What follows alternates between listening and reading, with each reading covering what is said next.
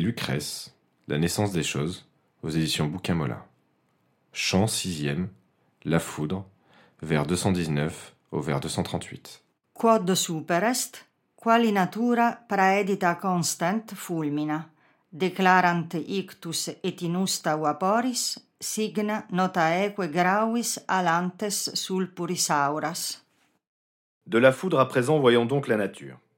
Son impact la désigne au lieu que sa flamme a brûlé, par ce soufre âcre qu'on sent de ses marques exhalées. Oui, du feu c'est bien le sceau, non du vent ou de la pluie, car la foudre souvent allume à nos toits l'incendie, et d'une flamme enveloppe une maison dans l'instant.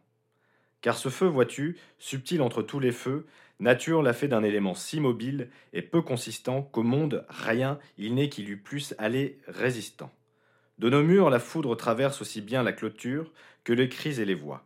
Elles font le roc et les reins, et le bronze ou l'or font plus vite qu'on ne saurait dire.